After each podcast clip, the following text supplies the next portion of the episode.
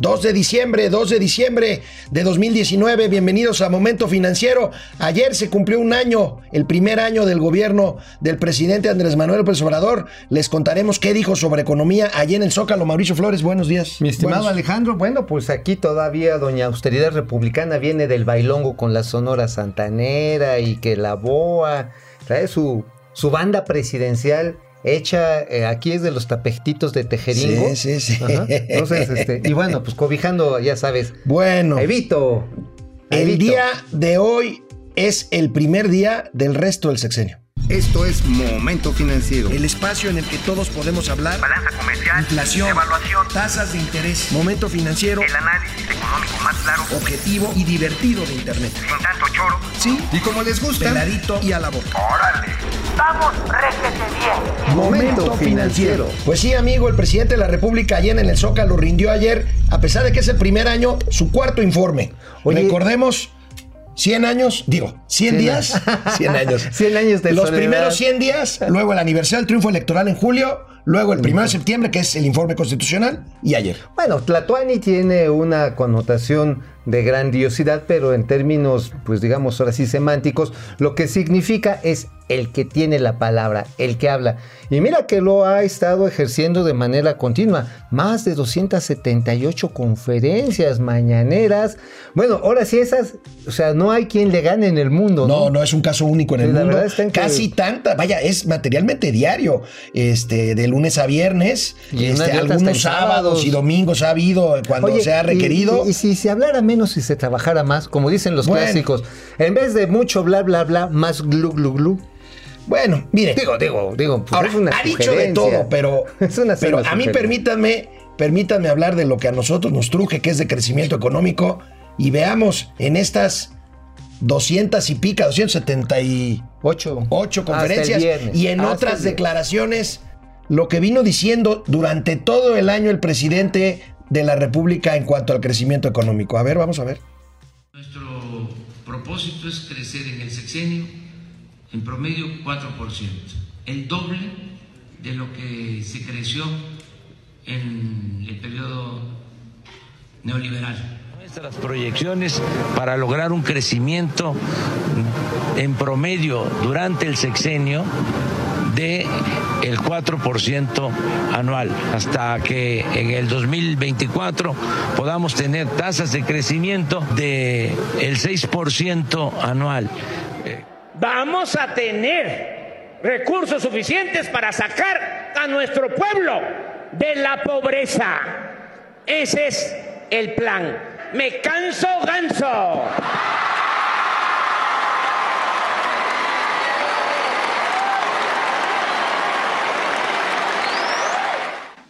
Es mucho mejor que el Fondo Monetario Internacional diga que el crecimiento va a ser de dos puntos, porque así los vamos a sorprender. Va a crecer más la economía, va a fallar su pronóstico, lo digo de manera respetuosa. Vamos eh, a ayudar para que podamos crecer al 4% anual. El primero de Peña, 1.4. Sí. Y ahora están diciendo que el primero de nosotros va a ser 1.6. Está bien, lo aceptamos. Estamos empezando. Yo creo que vamos a, a crecer aún con la disminución en las proyecciones. Eh, estamos hablando de crecimiento, poco, pero crecimiento. Eh, este, oye, y finalmente dijo que pues ya lo que importa no es el crecimiento, Sino el desarrollo. el desenrollo, el, eh, la distribución, escribir un bonito libro. Sí. Este, ¿Qué fue lo que dijo ayer ahí en el Zócalo el presidente sobre el crecimiento? Ahorita regresamos a platicar qué significa que haya crecimiento. A ver, pues vamos a ver qué dijo A ayer. ver. Todavía no ha habido crecimiento económico como deseamos, pero existe una mejor distribución de la riqueza. El presupuesto público no se queda como era antes, en pocas manos, sino llega a la mayoría de la gente. Cumplimos un año de gobierno Bueno, este, pues ahora sí que la canción de los perritos, ¿no? Empezamos con 10 y terminamos en cero. Este, a ver, el crecimiento no es una, como decimos, una obsesión neoliberal, no es una perversidad de los economistas maloras, no es una trampa de los conservadores, esos que salieron ayer a marchar y que fueron objeto de la burla presidencial. No, el crecimiento es simplemente que haya más bienes y servicios disponibles en el mercado que puedan ser comerciables. Y efectivamente sí, podríamos decir que con estas eh, distribuciones, estas asignaciones directas que se han hecho, 400 mil millones de 400 pesos mil millones este año, este, pues sí, efectivamente hay gente que si ganaba familiarmente 7, 8 mil pesos, hoy puede tener 16 mil pesos.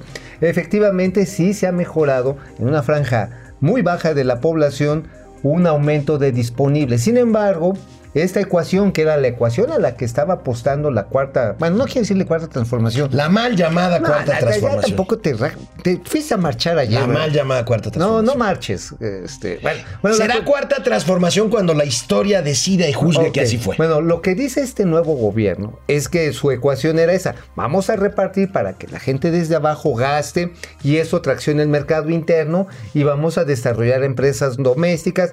Y pues no pasó así. Desafortunadamente la ecuación no, está pasando ahorita es ¿eh? vamos a revisar un poquito de más cifras. Hay informe de, de- de finanzas públicas. Y de Hay- confianza vamos a, empresarial. vamos a repasar también las cifras que el presidente considera positivas. Reconoce que no hay crecimiento. Bueno, no hay manera de no hacerlo. No, pues, este, pues no. Pero bueno, vamos primero a ver este, quién ¿Tipo de está por aquí conectado. Tipo de. Bueno, Cambio a de tipo. Cambio de tipo. Este, Pe- Pe- Pedro Alberto, buen día. Alex y Mau, hola. Alex. Es Jesús Saga, buen día, chavales. Hombre, yo Jorge, ya te quiero. Jorge Alejandro Torres, eh, calma, que vamos ganando. Pepe García, saludos chavalones desde Ciudad Obregón. Hombre, hoy Ciudad Obregón, qué chulo. Las mañaneras tienen poco contenido informático, contiene más propaganda y echarse flores. Pues es parte de la propaganda, ¿no? Sí, es sí, parte sí. de lo mismo. Héctor Martínez, ¿qué, ¿qué empresario de sano juicio va a invertir en ese gobierno si con una consulta patito de AMLO cancelan la obra más importante y pierde la inversión? Bueno, pues sí. Pues sí. Hugo Samarripa, con todo respeto, pero el presidente no sabe de economía. Bueno, bueno, este... Yo tampoco, ¿eh? Yo. Vamos a una pausa y regresamos a Momento Financiero. El presidente insistió ayer en el Zócalo capitalino atiborrado de personas. Dicen que fueron dos mil camiones los que llevaron a las la mayoría. ¿2000? Dos mil camiones. Yo vi un reportaje de hablaba de 165, que ya es un demonial. No, bueno. Bueno, eso es aparte. Aquí venimos a hablar de economía. Ah, pero es que eso también cuesta. A ver, entre el- la torta, porque les dieron unos de Ah, traían su, este, Sí, su kit de... digo, su bolsita de digo, Boeing y todo. Acarreados, pero bien comidos. Su- su lonche. Traía este, que el frutzi, que traía que si el jugo, que...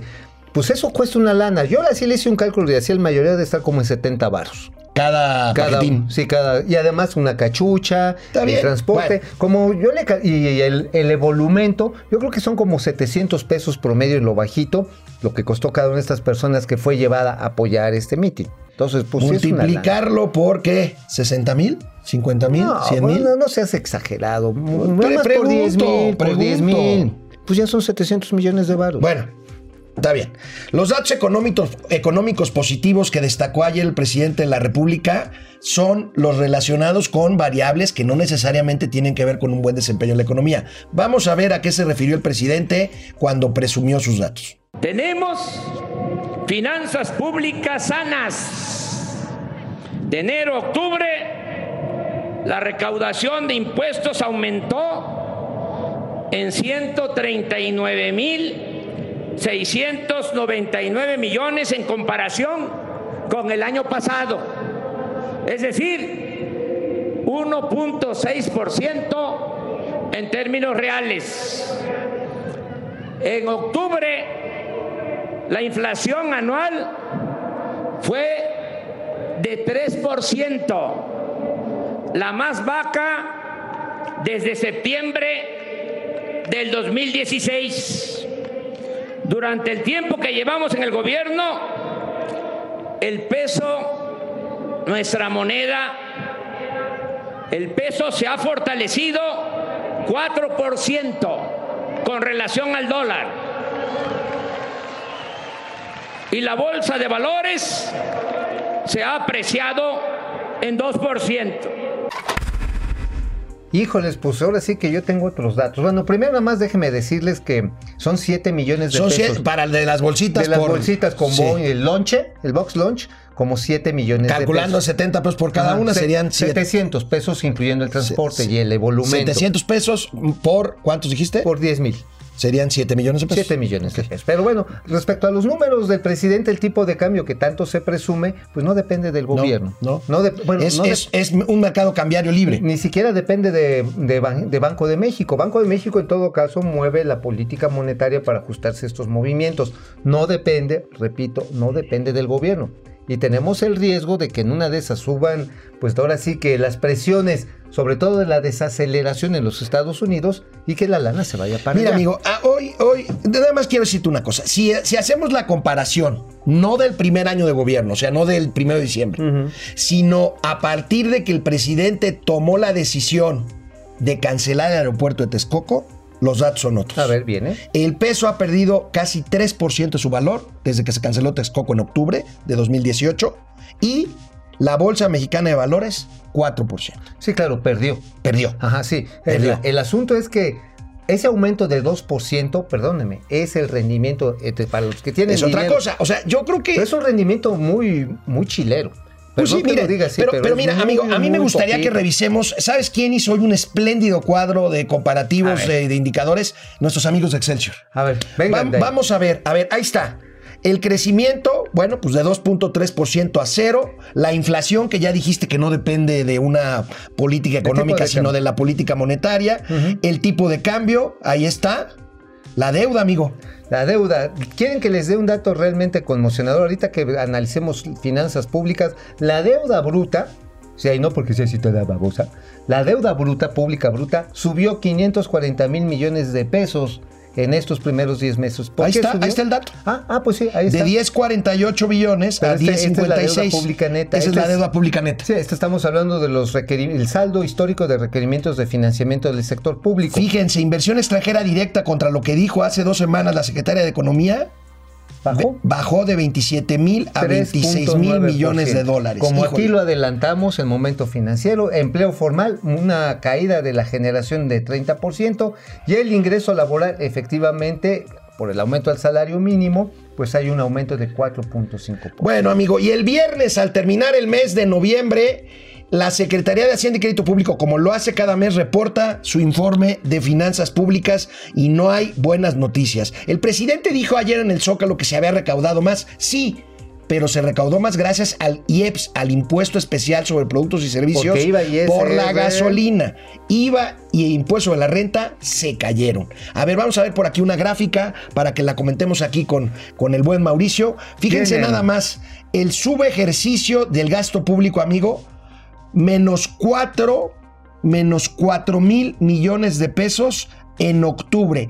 Ahí esta gráfica dice ahorros, en realidad no son ahorros, Son es subejercicio. subejercicios. Mira, aquí hay que reconocerle algo. O sea, realmente el, eh, el ejercicio con los resultados del superávit primario, que es un superávit de 274 mil millones de pesos, los que se logran en los primeros 10 meses del año, estamos hablando de un presupuesto totalmente conservador. Este sí trae muclonato de sodio. Y O sea, neoliberal. Neoliberal, totalmente, porque se mantuvo así en la rayita, se mantuvo así en la perfección de que no gastamos lo que no tenemos, pero ¿sabes?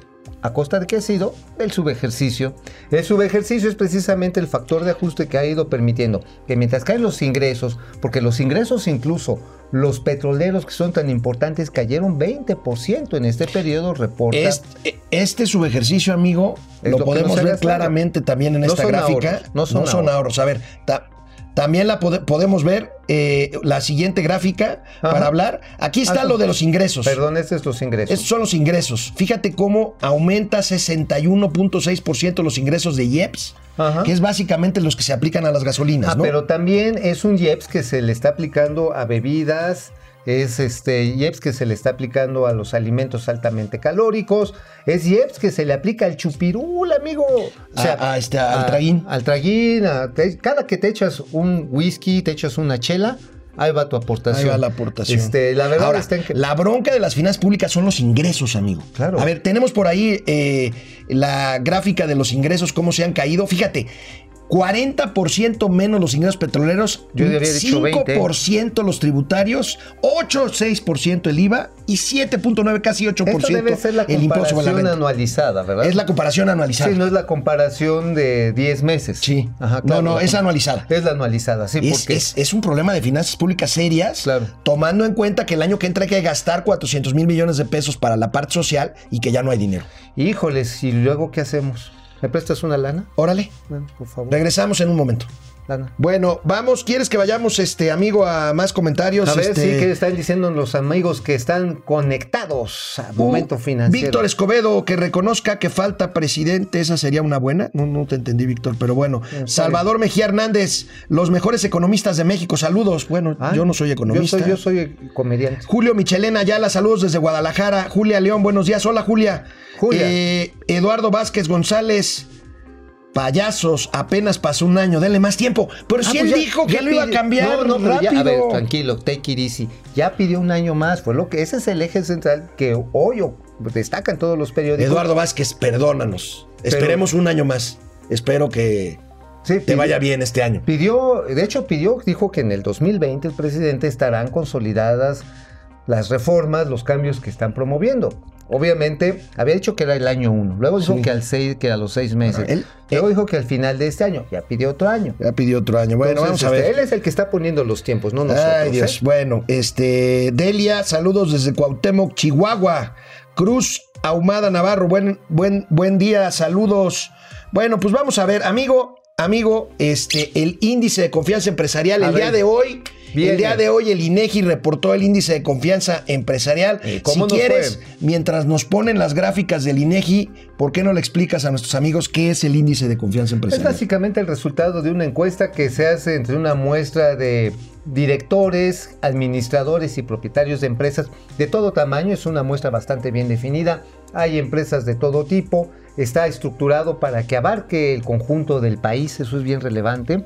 Ayer, ah, el viernes que anduve allí en Hermosillo, conocí un par de gentes que les hablan todos los meses para hacer esta encuesta. Y este indicador lo que está reflejando es la percepción que tienen de hacer negocios en este momento y en el largo plazo. Aquí- Está dividido en varios este, sectores. Aquí tenemos el, el manufacturero.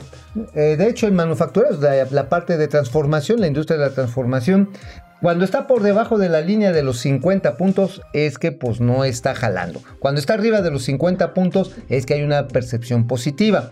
Hoy tenemos este, dos meses consecutivos por abajo del umbral de los 50 puntos, es decir, dos meses en que los empresarios no ven que sea un buen momento de invertir y que tiene una reducción respecto al mismo mes del año anterior de menos 1.5. Este es la confianza empresarial en cuanto al índice manufacturero. Si vemos la siguiente gráfica, es el sector comercio, amigo. El sector comercio, este está todavía más cañón. Me extraña y me duele porque el sector Se terciario... supone que es el que nos estaba sacando adelante, Pues, ¿no? pero- bueno, bueno, nos y- estaba empujando un poquito. Bueno, a ti te empujarán. a mí Oh, no. a ver, ¿dónde está eso de...? No, es que mira, a ver, no está empujándote. ¿Por qué? Porque mucho de ese dinero que está entrando y que está entrando así grueso. Ahí está, mira. Ya. Ah, Edu Cuñero. Yes. Bueno, la cuestión está en que en lo que pasa ese dinero, que es un chorro grandote, pues se está yendo al mercado informal. Se está Y yendo. se está yendo al mercado informal. y obviamente no se está reflejando. Entonces no se recupera, no se, no se refleja en el PIB. no se refleja ni tampoco en la recaudación fiscal, que es más importante. Y bueno, un tercer sector que, ay Dios, no quiero ni ver. A ver. Construcción. Ay, no, construcción. Construcción. Pues parece más bien mausoleos de México, la industria de la construcción, un auténtico cementerio, 13 meses consecutivos por debajo del umbral. Y la industria de la construcción, perdónme, pero discúlpeme a aquellos que dicen, no, es que estamos re bien, estos son fifi. La industria de la construcción es la que conjuga nueve de las especialidades de la economía. No hay actividad que tenga mayor tracción sobre el mercado interno que la construcción. Y hoy, fíjense, lo que dice situación económica futura del país, reactivo C. ¿Cómo está? Si es cierto que en noviembre de 2019 está arriba, está arriba de la percepción eh, del punto medio. Estaban 57. optimistas los empresarios. Estaban en el mes previo y en respecto al mes anterior sigue estando por abajo. Es decir, se está viviendo de puras Pues esperanzas. ¿cómo, ¿cómo no va a cambiar la percepción de los constructores si su sector se cayó 10% en el año? Sí, no, digo, ahora, dice, y esta pregunta es interesante. Situación económica futura de la empresa. Todo el mundo dice, no, vamos a ir muy bien. Digo, ese es optimismo, de veras. Eso sí es este. Es una percepción positiva. Sin embargo, sigue estando con indicadores a la baja, aunque sorprendentemente alto, porque dicen que cuando que no hay constructor, que ser constructor y ser crítico no es algo viable en este país. Ah, caray. Sí, sí, o sea, un constructor que le vende al gobierno y ser hombre, pues es este mutuamente excluyente. Uf, uf, uf. Entonces, Bueno, pues quieren decir que este que las cosas van Bueno, amigo, sé, sé de buena fuente, fuente que traes una exclusiva en cuanto a deudas o cuentas por pagar de petróleos mexicanos. Ah, sí, hay un tema ahí bastante preocupante. Resulta que eh, ya se ha estado ventilando que Pemex tiene una deuda de 100 mil millones de pesos y que tiene que pagar en el corto plazo. Aquí hay un problema. Se les vino el piojo este, se les o sea, vino perdóname, no es su deuda financiera. No. Es deuda de cuentas por pagar. por proveedores. Proveedores, servicios, todo Sí. esto. ¿Sabes quiénes están entre los proveedores? ¿Quiénes? Eh, pues los que nos venden gasolina. BP, Exxon, Chevron. Resulta que a raíz del hackeo, este, como que en la dirección de finanzas se les ocurrió la brillante idea, es lo que están contando algunos de otros proveedores, de decir, pues vamos a decir que no tenemos sistema para pagarles. Y no se está pagando. Se están apoyando ahorita en las cartas de crédito que se hacen para estas compras. Pero tarde o temprano estas cartas de crédito se tienen que pagar. O sea, están buscando tiempo para hacerse de efectivo y después pagar. Híjoles. A ver, a ver, a ver. Está sugiriendo que están prolongando Sí, sus compromisos de pago para poder cerrar el año un poquito mejor. Pero yo entiendo que las cuentas por cobrar se contabilizan en el, en, en el reporte anual, ¿no? Sí, no sí, nos puedes pasar al otro año. No, no, se entiende, pero entonces tienes que patear el bote hasta el 15 de diciembre. No, no para efectos contables, No. para efectos de flujo de efectivo. Exactamente, exactamente, lo cual es una apuesta bien peligrosa porque donde tantito que te desparrates, pues al rato que te va a decir VP, ¿sabes qué? Que te va a decir Chevron, ¿sabes qué? Pues cuando tengas lana te mando gasolina e importamos el 70%. Híjole. Entonces, este, Híjole. sí, sí es preocupante. Ojalá que la dirección de finanzas, señor Octavio Romero, dígale a su director de finanzas que movidique, ¿eh? porque no vaya a ser, o que los proveedores de tuberías para, para las perforaciones no tengan pues el dinero para estar surtiendo los materiales que urge para la exploración. Bueno. Repito, este es un tema que está afectando a toda la cadena industrial. Y ahí viene la calificación de Pemex. Ahí viene. eh, Rumiaco Gatero, saludos desde Barcelona. Excelente noticiero. Hombre, Hablen gracias. de que ganó el América. Negativo, No, me rehuso. sí, me yes, resisto. yes, yes. No, no, no. América. No, no, no, no. Hugo Aragón. AMLO 100%, viva Ah, se México, viva México. Hugo, viva México, Viva Hugo. México. Deseamos aquí que le vaya bien al Oye, presidente. lo único que hacemos, ¿se te cayó un Evo? Sí. Bueno, aquí lo único que hacemos es señalar lo que a nuestro juicio no se está haciendo bien o las cifras en materia, en materia económica. José Figueroa López, la neta de las finanzas reales. Ay, güey. Ah, mira, hasta va a abrir la boquita. Cristina Margarita Ah. Cabello, 100 errores y un gran fracaso. Bueno, amigos, pues un año, nos vemos, nos vemos mañana, ya martes, Sin aquí en. Momento Financiero. Vamos, réjete bien. Momento financiero.